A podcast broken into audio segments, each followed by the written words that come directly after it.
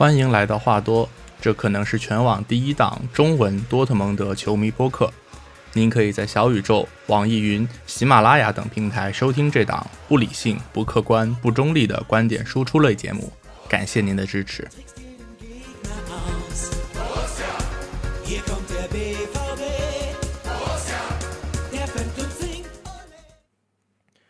啊，大家好，欢迎来到新一期的话多，我是 Steven 啊。这个赛季的比赛刚刚结束啊，我现在录这个节目的时间是五月十四号的晚上。今天下午刚刚看完这个赛季最后一场打柏林赫塔的比赛，然后怎么说也是一时兴起吧，然后然后来录这样一期节目，然后所以就是这期节目可能我录之前我也没有写一个逐字稿，然后也没有查很多的资料。然后我也不打算剪，对，就是 想到哪儿说到哪儿，然后发出来，等于就是，应该国内大家可能第二天早上一起来就可以看到这期节目，就可以听到这期节目。那要做这期节目的初衷，当然也就是因为像标题讲的，这是一个离别的季节，对吧？那当然就是在现在的这个职业足球里面，其实每到一个转会窗，不管是冬窗也好，夏窗也好。就是这种人员的来来往往，其实都是很正常的事情。但是，嗯，在我的印象里，就是像今年夏天的多特蒙德这种规模的人员的流动，确实还是不多见的。那像在刚刚结束了这场对赫塔的这个比赛里面，在这场比赛的开始之前和开和比赛结束之后，对吧？球队都是给一些即将要离开的一些人。给他们做了一些告别，这其中包括像佐尔克这种在球队服役了超过四十年的这种队史第一人，那也有一些可能匆匆的过客，但不管怎么说，他们都在多特蒙德这支球队的历史上留下了属于他们的一笔。那这期节目可能就来简单的稍微的聊一下，就是我们在我们今天已经经历和以及呃可能会在今年夏天还要经历的一些。告别，对，然后今呃这期节目的内容就就只有这些，然后呢，至于说呃关于赛季的整个赛季的总结的话，可能应该也会再再录一期节目，但那个可能需要再怎么说，我再多琢磨一下，是一个是一个什么样的形态啊？去上个赛季的那个赛季总结，我费了挺大的心思做出来，但是最后。反正被各个平台都 都给掐掉了，最后没没有播出来，就只有我自己自娱自乐在听。所以今年这个节目要怎么，就是赛季总结的这期节目要怎么做，可能还需要再考虑一下。然后这一期就就聊一下这个关于告别的这些人，好吧？那首先毫无疑问，我们第一个要说到的就是佐尔克。呃，我个人认为佐尔克可以被称作是多特蒙德的队史第一人。就是第一，他在球队的时间真的就是太长了，对吧？从一九七八年到二零二二年，四十四年的时间。呃，我对于很多多特蒙德的球迷来讲，一一个一九七八年就开始在多特蒙德踢球的人，呃。对吧？就可能我们很多人，我们的父辈、我们的父亲、母亲，他们大概也就是可能六零、六零后半段，或者是七零年、七零后，大概是这个年龄段。我们的父母大概可能是这个年龄段的。但是像佐尔克，他在七八年就已经开始在多特蒙德踢球了，然后一直到现在，就这个时间跨度啊啊！当然这中间也有一个身份的转变，对吧？就是从球员到到这个经理。有这样一个身份的转变，但是他一直在球队待了这么长时间，这个时间的长度，这个时间的跨度，首先是非常惊人的，就是他的工龄足够的长。那第二呢，就是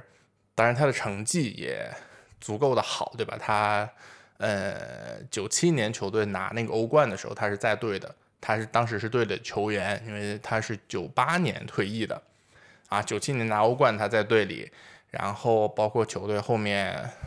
然后退役了之后就转变成了这个经理，对吧？就是变成了球队的经理，然后球队在后面又经历了包括零二年的冠军，还有后来在克洛普时期的冠军，然后还有一三年差一点点又拿到欧冠冠军等等的这些高光的时刻，他也都以不同的身份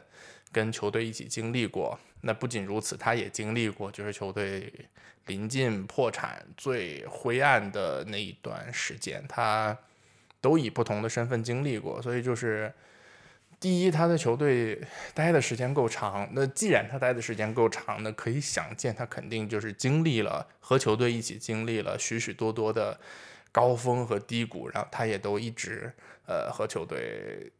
怎么说陪伴在一起，始终没有离开。而且作为一个球员的话，我们知道佐尔克长期是呃俱乐部队史的第一射手，应该是是这个赛季还上个赛季，我忘了。啊，反正就到没多久才被罗伊斯呃超过，包括他到现在也是这个队史出场次数的第一名等等等等，就是从各个方面来讲，我觉得佐尔克都是一个可以被称作是多特蒙德队史综合来看队史第一人的这么一个人物。当然，也许他的 纯竞技水平或者说他的个人荣誉没有没有其他人那么高，比如说他不像萨莫尔拿过金球。或者说，他不像罗伊斯或者什么其他一些人是那种，就是公认的世界一流的球星或者怎么样。但是，嗯，但是我我觉得他随伴随球队所经历的这些风风雨雨，包括他这么长的时间，可以在很大程度上弥补掉这一点个人竞技成绩的缺憾。而且他确实就是为球队做了很多的贡献嘛，对吧？呃。所以我觉得佐尔克这个队史第一人的身份是配得上的，而且，呃，在他退役以后，他作为球队的这个经理，或者说叫这个体育主管，或者是足球总监，anyway，反正就是就是这个岗位，那他也为球队在最近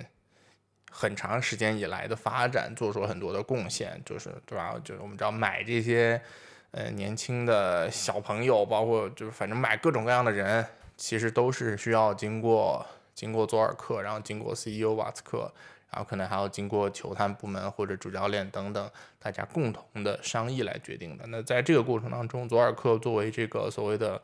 呃体育总监、体育主管，他是扮演了非常非常重要的一个角色的。所以不管从哪个角度上来说，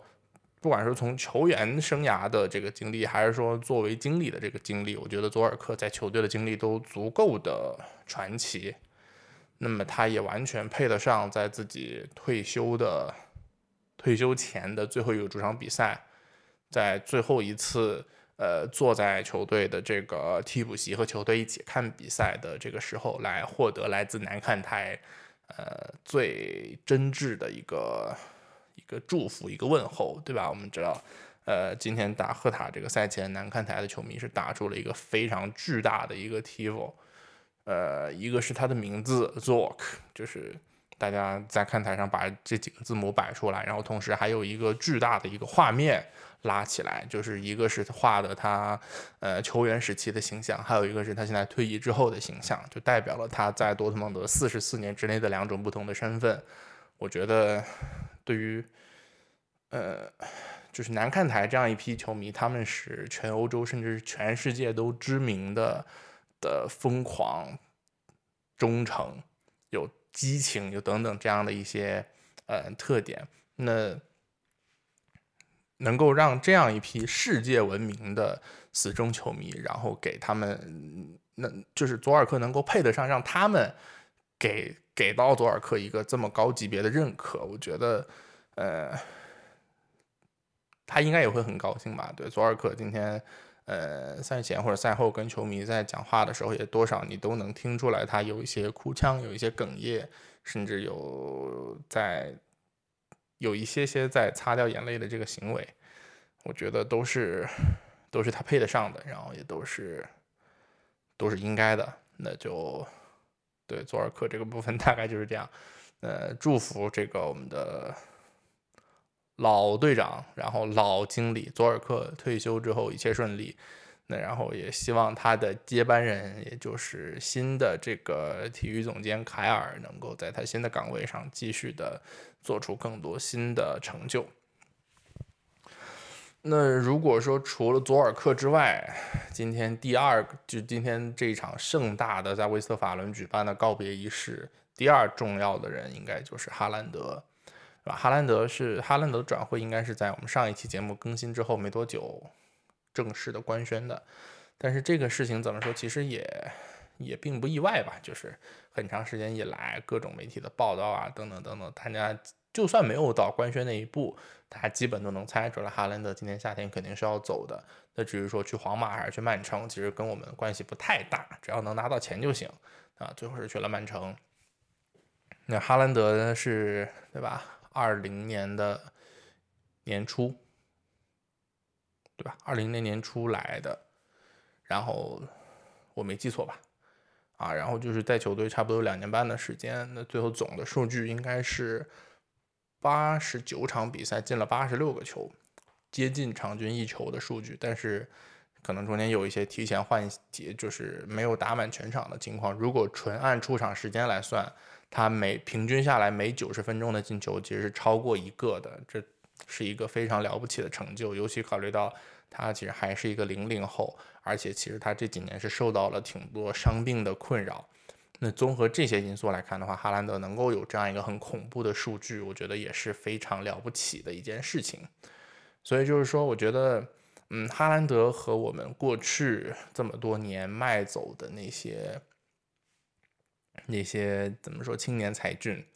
不管是稍微近一点的这个登贝莱和桑乔，或者说。再往之前的这个什么什么姆西塔良、什么京多安、什么什么香川真司、奥巴梅扬一类的不一样，就是哈兰，就是我我不知道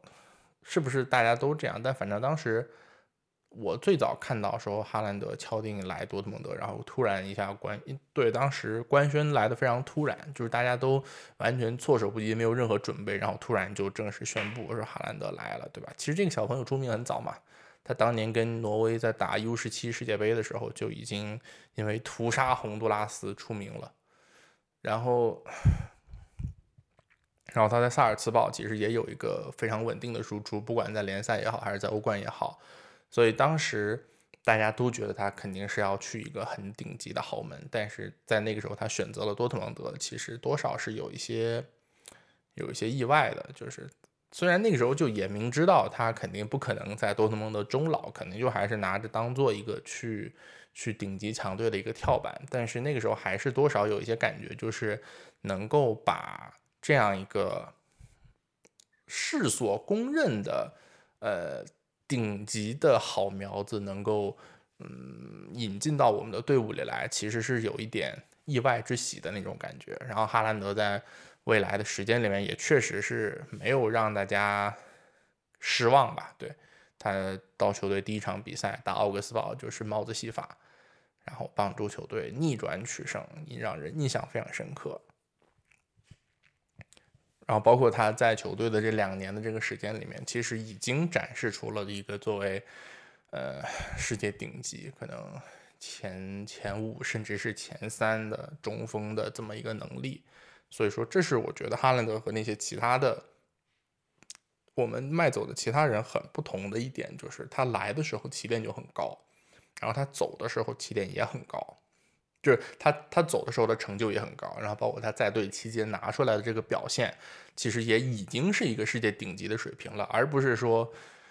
比如说登贝莱或者比如说桑乔，对吧？就其实他们在，或者是普里西奇，就是他们在走人的时候，虽然说卖了一个很高的价格，但是其实当时他们走人的时候的那个水平，并不是同位置上世界非常非常顶尖的水平。之所以能卖出那么高的价格，可能是因为。呃，对方俱乐部的苦苦追求，也可能是因为他们有一些户口本的属性，或者说是因为呃，对方俱乐部看上了他们还很年轻，他们有很高的潜力，才掏出了一个比较高的价格。但这个跟哈兰德的情况是不一样的，对吧？比如说像登贝莱，登贝莱卖了一个多亿，我们会觉得啊，就是虽然他还挺好的，但是能卖到这么多钱，还是很很很很不错的一笔买卖。但是对于哈兰德，我们看到了哈兰德这两年拿出来的表现，然后现在看到他以一个对吧，传说是六千万英镑的解约金 卖走，那大家只会觉得说卖便宜了，是一个不平等条约，是在做慈善等等等等，会有这样的会有这样的想法。所以说，我觉得这是哈兰德和其他人非常不同的一点。那也还行吧，就是哈兰德最后。最后走的这个方式，嗯，也可以算是风风光光的走，对吧？就是虽然说可能确实他在在这个赛季，尤其是这个赛季的后半段，多少有一些被一些场外的事情，或者说被伤病有一点拖累，但是毕竟还是没有跟球队撕破脸，然后到最后一场也有一个呃点球的进球，然后算是给他多特蒙德生涯画上了一个圆满的句号，嗯。我觉得也可以算作是好聚好散，然后对吧？去的曼城，曼城跟我们其实也没有什么很多的纠葛，那对吧？就也不算是去了一个什么仇家，比如说去什么拜仁什么之类的。所以我觉得就，呃，既然是好聚好散的，就希望哈兰德一切一切顺利吧，看看他能不能够在曼城能够再冲击一些更高的团队荣誉或者是个人荣誉，我们到时候再看吧。嗯，说完佐尔克跟哈兰德，然后我想把西茨和布尔基两个门将放在一起说，因为我觉得其实他们两个人还是还是高度类似的，就是怎么说呢？啊，首首先当然两个人都是来自瑞士的门将，然后第二其实两个人的水平都不是那么的高，但是我觉得除了布尔基在他生涯的在他多特蒙德生涯的后段，可能多少有一些就是。赖着不走拿高薪的嫌疑，但是总体来说，我觉得他们两个人都还是兢兢业业的完成了自己的自己应该做的工作，对吧？就是像尤尤其是西茨啊，西茨是一个很好的二门，就他因为也资历比较丰富，也当年在狼堡也是拿过德甲冠军的，所以就是说。他在队里，尤其在更衣室里，其实虽然说他不是一个常备的主力，但是嗯，在更衣室里地位比较高，是一个呃有一定威望的一个老大哥似的这么一个人，他能够镇得住这个场子，这是非常重要的一点。然后长期作为替补的话，其实也没有说呃，就是跟媒体闹啊，或者是怎么样的，就是勤勤恳恳、兢兢业业。然后真的有需要让他顶上去的时候。嗯，也许不是说非常非常的惊艳，但是基本上还是能够完成这个完成任务，完成大家对他们的期待，我觉得就可以了。然后布尔基，对吧？我我不止一次的在这个节目里表达过我对布尔基的怎么说？要说嫌弃，好像也不到那个程度，就是我确实不是很喜欢布尔基这个门将，但是也不得不承认，他确实是在，尤其是在刚来的那段时间。还是有一些比较亮眼的表现，也是多次的挽救球队于水火之中，否则也不会有球迷很很主动的管他叫耳机爸爸，对吧？嗯，然后而且毕竟那布尔基买来的时候这三百五十万从弗莱堡买过来的，本身价格就很低，所以你对他的期望也本来 也不会非常高，对吧？就还算是对得起他的身价了，然后。时间也这么长，布尔基是二零一五年来的，然后来球队七年的时间，那然后现在布尔基是要去去美国的大联盟踢球，然后西茨据说是要回瑞士加盟巴塞尔，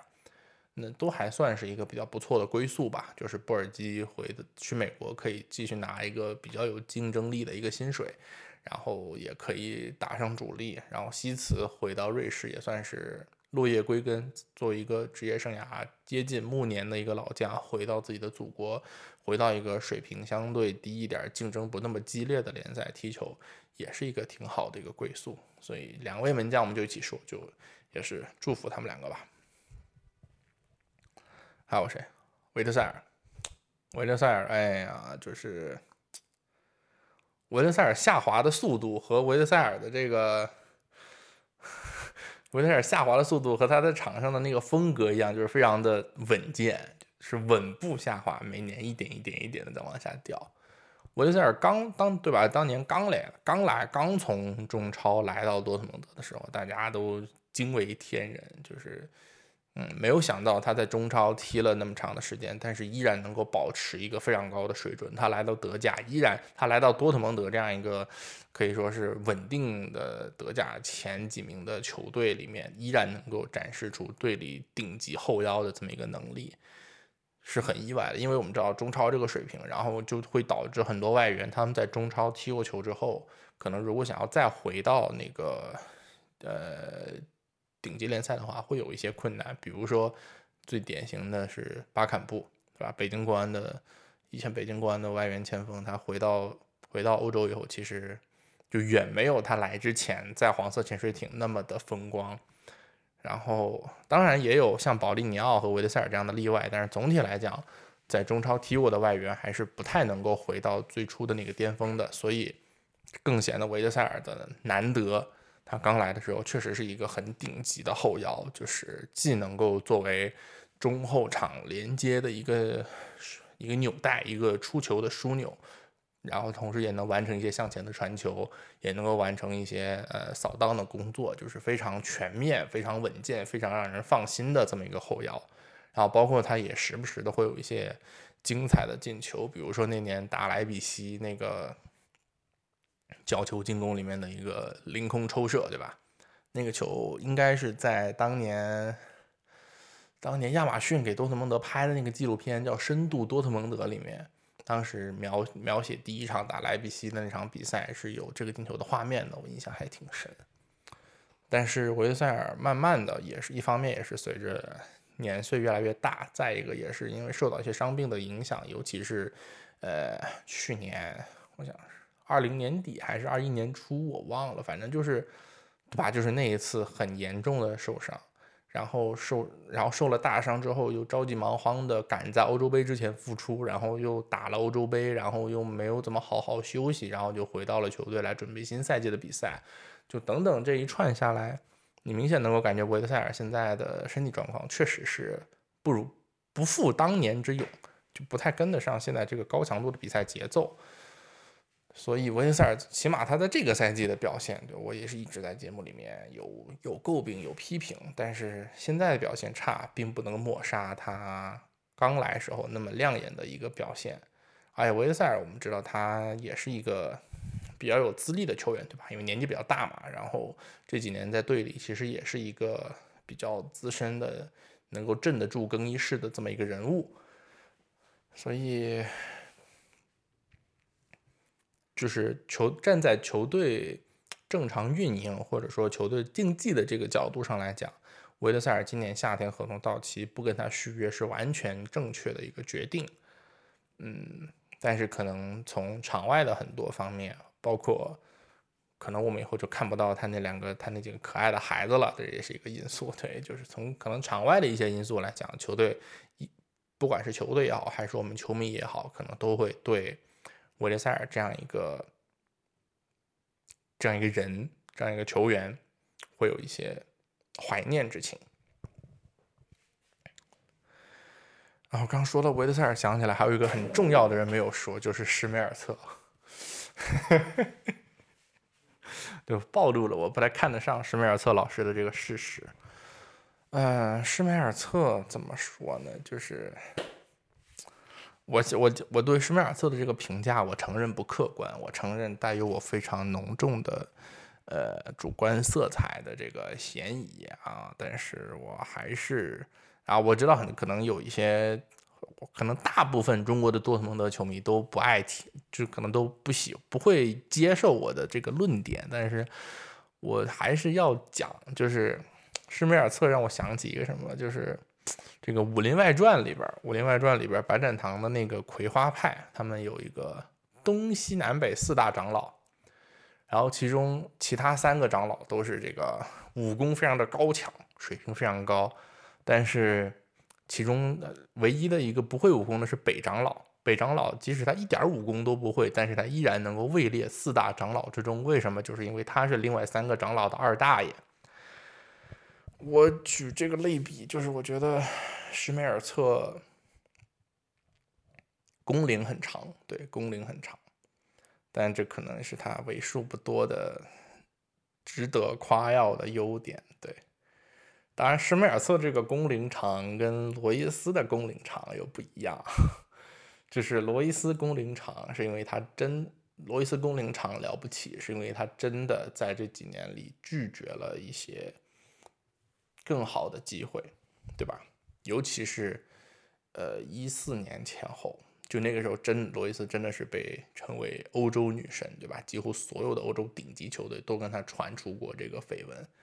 然后那个时候球队的境况其实也不是特别的好，但是他还是义无反顾的跟就拒绝了外面的一些诱惑，然后选择留队，然后一直待到了现在。现在是球队当之无愧的 旗帜传奇。但是对于施梅尔策老师来讲，他工龄长，其实很大程度上是因为没有什么人要他。就是你去翻，你不信你去翻，就是反正从我开始看多特蒙德到现在，也将近有十年的时间，只有那不勒斯，大我想大大概就是一三一四年前后吧，只有那不勒斯传出过对施梅尔策有兴趣。其他没有任何的时候，有任何的球队表示出过说对有兴趣求购施梅尔策。那没有这种外界的诱惑，当然施梅尔策就可以一直在一个很舒适的，在一个大家都敬重他的环境里面一直待着，一直待着，一直待着。那这样他的工龄自然就很长，他的球队效力的时间当然就很长。但事实上，如果你从他的出场时间来看的话，大概从一七一八或者到一八一九截止。就是他的他在多特蒙德正经的生涯基本上就是这些。一九到二零赛季，我没有记错的话，他整个赛季只上了几十分钟，加在一起不到九十分钟。整个赛季啊，然后二零到二一和二一到二二两个赛季是一分钟都没有踢过。也就是说，他你看上去时间很长，对吧？零几年就来，然后在这边待了十几年，一直到二零二二年。但事实上来讲，他作为一个球员的多特蒙德生涯，你可以认为他在一九到二零赛季就已经结束了，甚至甚至是更长时，甚至是更早之前就已经基本结束了。所以，就是他的这个长时间的工龄其实是有一定水分的。那。当然，我不否认他在巅峰期确实是球队经典的那条四字防线非常重要的一环。但是，即便是在他的巅峰期，他的水平也没有办法和另外三个人相提并论。巅峰期的胡梅尔斯和苏波蒂奇是被公认有希望来竞争世界第一中卫组合的这么一对组合。巅峰期的皮什切克，不要说了，单防巅峰 C 罗，对吧？一个人扛起一条这个右路走廊，这些我们都说累了。那更不用说施梅尔策呢？施梅尔策最大的优点是勤奋，很能跑，很勤勤，比赛态度很端正，勤勤恳恳。但是也仅限于此，就这是在他的巅峰期，在他的职业生涯的后期，他甚至失去了这样的一个。勤勤恳恳的这个优点，我一直对史密尔斯老师耿耿于怀的一个点，就是那年欧冠淘汰赛对热刺，就是他非常漫不经心的一个解围，就是本来可以踢出去变，本来可以踢出去要一个边线球，他漫不经心的给了热刺一个角球，然后被热刺通过那个角球来打进了一个进球，就是，就比赛态度也不复当年之勇，没有当年那么端正，所以说。当然，作为作为球队一段时间之内的这个队长，施梅尔策老师还是应该要稍微的尊重一下。所以我也完全的理解今天，呃，比赛当中，包括比赛结束之后，他跟南看台的球迷有一些非常热烈的互动。不管是南看台的球迷来举他的那个巨幅的二十九号球衣也好，还是说。他在比赛结束之后爬上南看台，到那个南看台球迷指挥的那个那个台子上面去跟球迷互动也好，我觉得都 OK。就是站在本本土球迷的那个立场上，我觉得是完全说得过去的。但是仅代表我个人，就是，嗯，算终于走了吧？对，就是感谢他在巅峰期，在那几年曾经作为球队的主力左后卫，带给大家的一些很美好的回忆。但是我个人认为，他离开球队的时间应该要应该要更早一些，就是他在球队说的难听一点是多赖了几年的。嗯，这是我个人的一个看法。嗯，施密尔策也说完，然后剩下的就是一些无关痛痒的球员，是吧？啊，扎扎杜，扎扎杜老师可谓是 不忘初心，在多特蒙德生涯的最后一场比赛里面，完美的展示出了他最被球迷诟病的两大毛病。第一是非常的毛躁，对吧？防守端给别人送了一个点球，然后和他首先取得了一个领先。虽然这个点球本身有待商榷，但是确实他在球队这几年虽然上场时间并不是非常非常的多，但是在有限的上场时间里面，他还是给对方创造出了相当多的机会，给我们创造出了相当多的麻烦。呃，也算是他本人一个非常鲜明的一个特点。然后他另外一个鲜明的特点就是容易受伤。这个对吧？也有体现。他在这场对赫塔的比赛里面，在下半场是因为应该是有一个腿腿部肌肉的一个拉伤，然后在一次防守之后，主动就申请要求被换下，非常完美的体现了他在我们心中的两大两大印象、两大特点，就是一个是坑，一个是脆。那扎扎杜其实当年来的时候，对吧？也是作为大家也是寄予厚望的，因为我们太久没有。队里太久没有这种身高体壮的这种重型中卫，他来的时候其实也是作为我忘了是不是巴黎青年队的队长，那反正肯定是一个主力的后卫，对吧？是一个很很是顶着一些光环来的。但来了之后，大家一开始可能觉得啊还是太年轻，需要多培养。但是一直到现，他应该是一七年来的，对吧？然后到现在二二年，五年时间过去，你就感觉他在场上没有什么长进，而且是愈发的毛躁。然后身体虽然身身体条件确实很好，身高体壮，然后呃速度什么的其实也还行，但是他并没有把这一点很好的发挥出来，然后反而他是一些就是很笨重啊这方面的短板反而被放大了。嗯，这几年下来，球队也不是没有给过他机会，但确实。第一是他确实太容易受伤了，再一个就是他在有限的时间里面也没有拿出能够让人信服的表现，所以球队也是今年夏天合同到期，然后球队没有跟他续约，也是很很正常、很应该很好理解的一个事儿。包括像今天这场比赛他最后被换下的时候，当时在那个。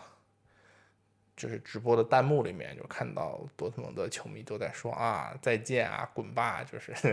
就都是类似这种的话，但是不太好。但是我觉得也是很真实的反映出来了大家现在对扎哈杜的一个印象，就是呃，反正负面作用比正面作用要多这么一个人。嗯，我前段时间听那个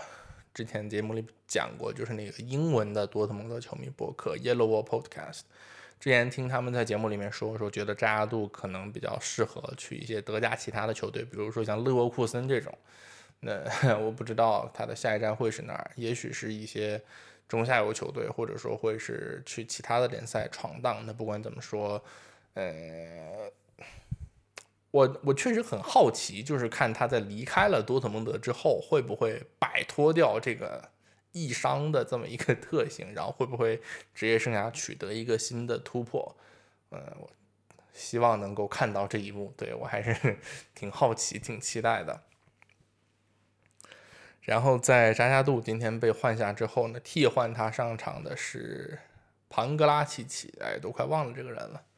庞格拉奇奇这个赛季初，他对吧？这个赛季初，当时是从狼堡租借过来，当时租借过来是因为队里实在是没有中卫了。健康的中卫只有阿坎吉一个人，胡梅尔斯和扎加杜那个时候都在受伤，然后甚至要从二队把二队的两个中卫帕帕多普罗斯和马洛尼，呃提拔进一队救火，所以当时球队也是为了中卫位置上的这个厚度，然后紧急的从狼堡租来了潘格拉西奇，当时也是作为克罗地亚国脚的身份引进的，对吧？那一开始其实表现还 OK，就是虽然不说有多么的亮眼，但是基本还就作为一个中卫还算是合格的。但是很遗憾的是，呃，这个情景并没有维持太久，大家就慢慢的发现这个人好像没有什么脑子，就是在一些采访采访的这个时候，既说了一些对多特蒙德不利的话，又说了一些对狼堡不利的话。就你作为一个租借在这边的球员。这个处境应该是比较微妙的，但是他就是既得罪了自己现在踢球的球队，又得罪了自己的母队，然后搞得两边都不开心，里外不是人，就显得这个人没什么脑子，情商非常低。那随之暴露出来的，也就是他在场上其实会比较毛躁，有一些不必要的失误，所以在这个赛季的后半段，尤其是在胡梅尔斯复出之后。胡梅尔斯跟扎亚杜复出之后，那球队会更多的给到他们三个，甚至是给到埃姆雷詹机会，而不是说选择信任庞格拉西奇。呃，所以其实大概我们在这个赛季的中段就已经基本可以断定，球队不会买断庞拉西奇。尽管说当时租借的这个合同里面，其实关于他的买断的这个费用并不是很高，大概就大几百万，不到一千万的这么一个价格。对于一个二十呃二十四还是二十五岁，九七年出生，刚满二十五岁的这么一个中卫来讲，是完全可以接受的一个价格。但即便如此，球队还是早早的看穿了这个人的的场上的能力和他场下的智力水平，果断的 拒绝了他，算是一个匆匆的过客吧。那另外和庞格拉西奇同时合同到期的，还有租借合同到期的，还有雷尼尔。就是雷尼尔吧，就前两天看到有媒体在报道说，这个这几年为了雷尼尔两租租借他租了两年嘛，对吧？就是二零到二一还有二一到二二两个赛季，说这两个赛季里面，球队为了雷尼尔一共花了一千三百多万，其中租借费五百万，然后两年的工资加在一起有八百多万，但是雷尼尔这两年的表现都没有什么表现，因为他就没有得到什么上场的机会。就其实一开始刚刚把他租过来的时候，就不太理解，不太理解，因为队里明摆着已经有一个罗伊斯，然后，对吧？因为这个跟当年你从皇马租阿什拉夫又不一样，你从皇马租阿什拉夫是真的，因为队里确实没有什么可靠的边后卫可以用，然后需要让阿什拉夫来打主力，这是一个问题。但是当时租雷涅尔的情况是你队里有罗伊斯，罗伊斯状态还挺好的，那个时候对吧？也就刚三十，刚满三十岁，还不到三十一岁，状态还挺好的。就是你没有必要再再专门租这么一个球员，而且还租两年。就当时把他租过来的时候，虽然说是顶着什么什么新卡卡的什么当代卡卡一类的名号，但是一开始就不太看好，一开始就觉得可能。可能是为了要跟皇马维持一个比较良好的关系，然后才勉为其难的从皇马租过来一个这个球员，但确实没有想到的是，在这两年的租期里面，他能够差成这样。就是这几年球队也换了一些教练，对吧？法夫尔，然后特尔基奇，然后到罗泽，但是不管是哪个教练，没有一个人愿意让雷尼尔打首打首发打主力。我觉得。如果只是一个教练不用，那可能你可以说是因为你跟他的这个战术体系不合，或者说你跟这个人处不来，然后教练不用你。但是如果三个，如果你经历过三个教练，但是没有一个人愿意用你打首发，用用你打主力，只是让你在一些垃圾比赛或者在一些比赛的垃圾时间来出场的话，那么可能真的就是你这个球员本身的问题，要么是你本人能力不够。要么是可能你融入球队融入的不太好，但很遗憾，雷尼尔可能在这两点他都占上了。第一，呃，他的父亲对吧，曾经公开的批评过多特蒙德，就是说，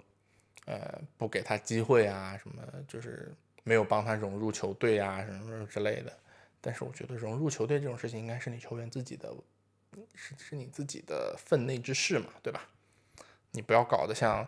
像那个伊莫比莱一样，就是在德国不学德语，然后又抱怨说没有人请他吃饭什么之类的，那样就不太好。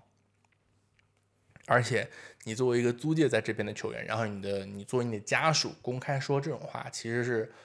不太，就是对这个球员和队友的相处其实是很没有帮助的。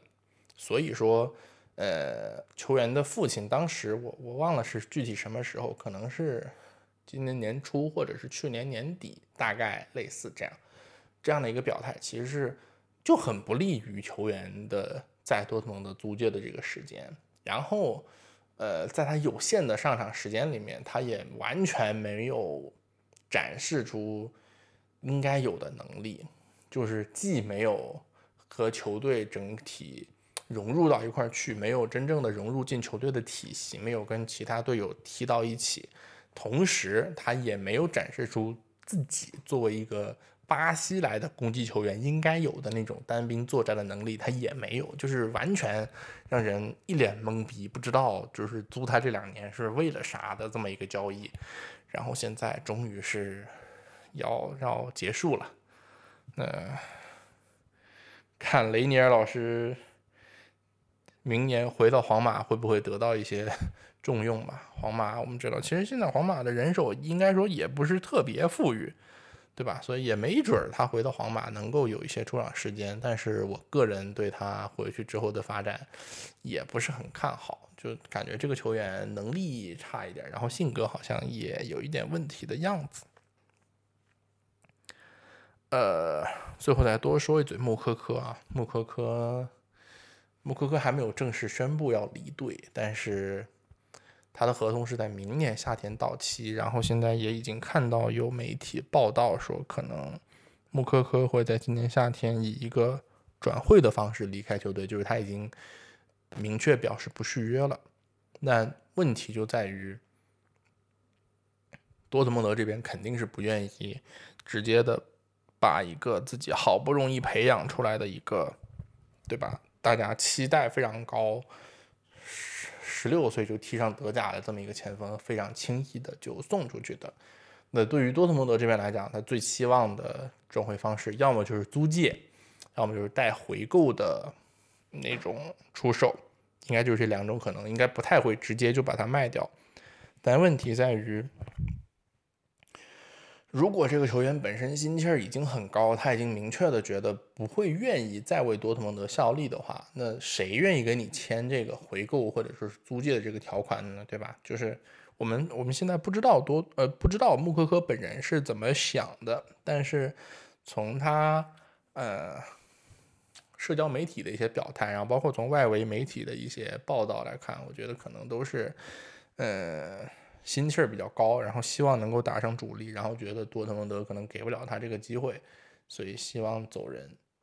目前流露出来的是这样的一个这样的一个态势，但是他这场对赫塔刚刚上场没多久就打进了一个很精彩的小角度进球，这个进球也和他，因为赫塔也是他职业生涯的第一个对手，他对多他代表多特蒙德的第一个进球就是在对赫塔的比赛打进的。和那个进球其实也颇为相似，都是一个左脚的小角度进球。嗯，穆科科在打进了这个进球之后，非常快速的高速跑到了场边，跑到了球队的替补席，然后拥抱了佐尔克。这一幕让很多人看的都很有感触，大家也都在说说会不会这是一个他留队的契机。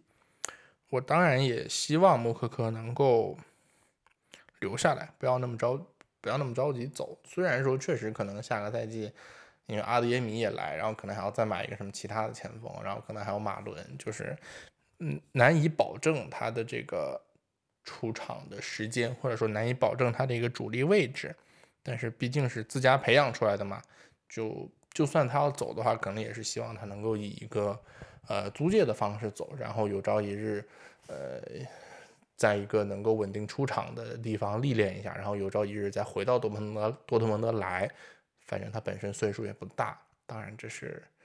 这是一个美好的设想。那至于多穆科科本人或者说他的团队是怎么想的，那我们现在没有人知道，但是希望能够最后能够有一个好的好的解决吧，就是。我们这些球迷大概从穆科科十三岁、十四岁的时候就开始盼着他踢上德甲，对吧？那个时候就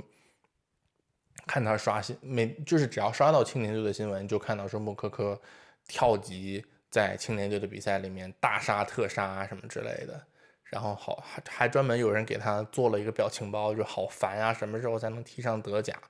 那个表情包不知道你们有没有印象？然后好不容易年满了十六岁踢上了德甲，但是客观来讲，确实是由于各种各种原因吧，一个是他自己踢法的原因，再一个也是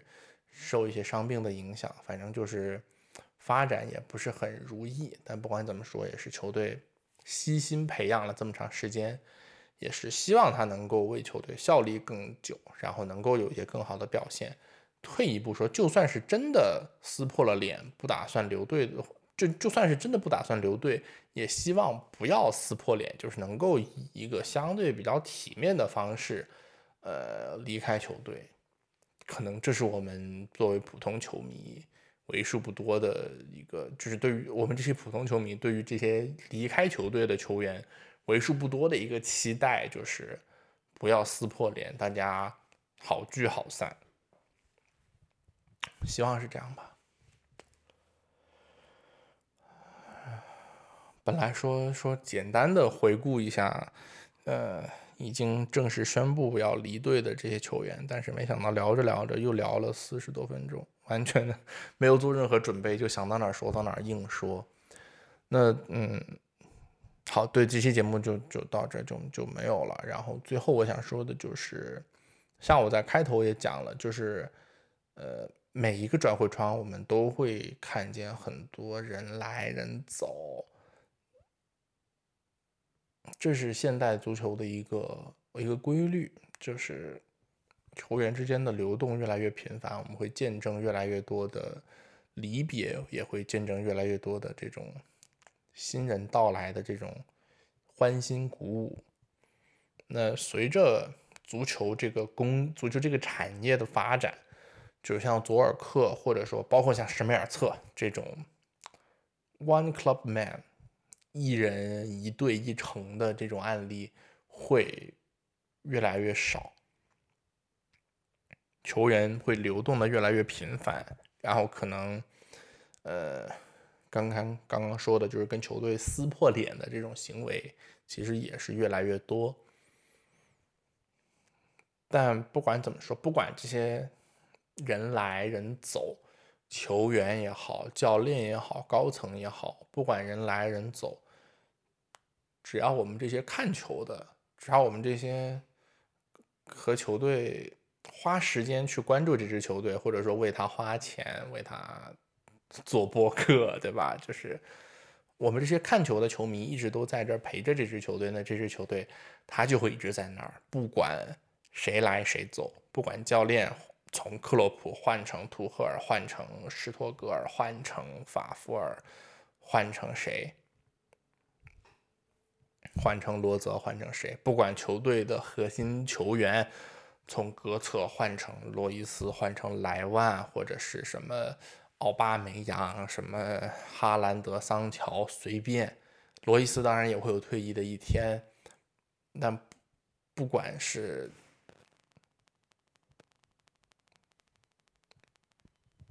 不管在场上踢球的人是谁，不管在场边指挥的是谁，但是只要我们，包括像以南看台的球迷为代表的一群。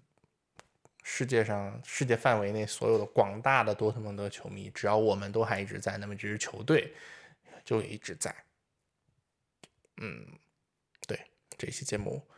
就聊到这儿，非常的没有逻辑的讲了，讲了将近五十分钟的话。行，那我我可能也不太指望会有人听到这里。如果你真的听到这里的话，希望你能够给我一个评论，让我知道真的有人。对这些对这个节目感兴趣到了这种的程度，让我容请容许我表达对你的感谢之情。好，这一期节目就说到这儿，然后下一期节目不知道什么时候更新，那我需要 想一下，就是关于这个赛季总结会用一个什么样的形式来呈现。等到下一期节目我们再说。这一期节目就到这儿，拜拜。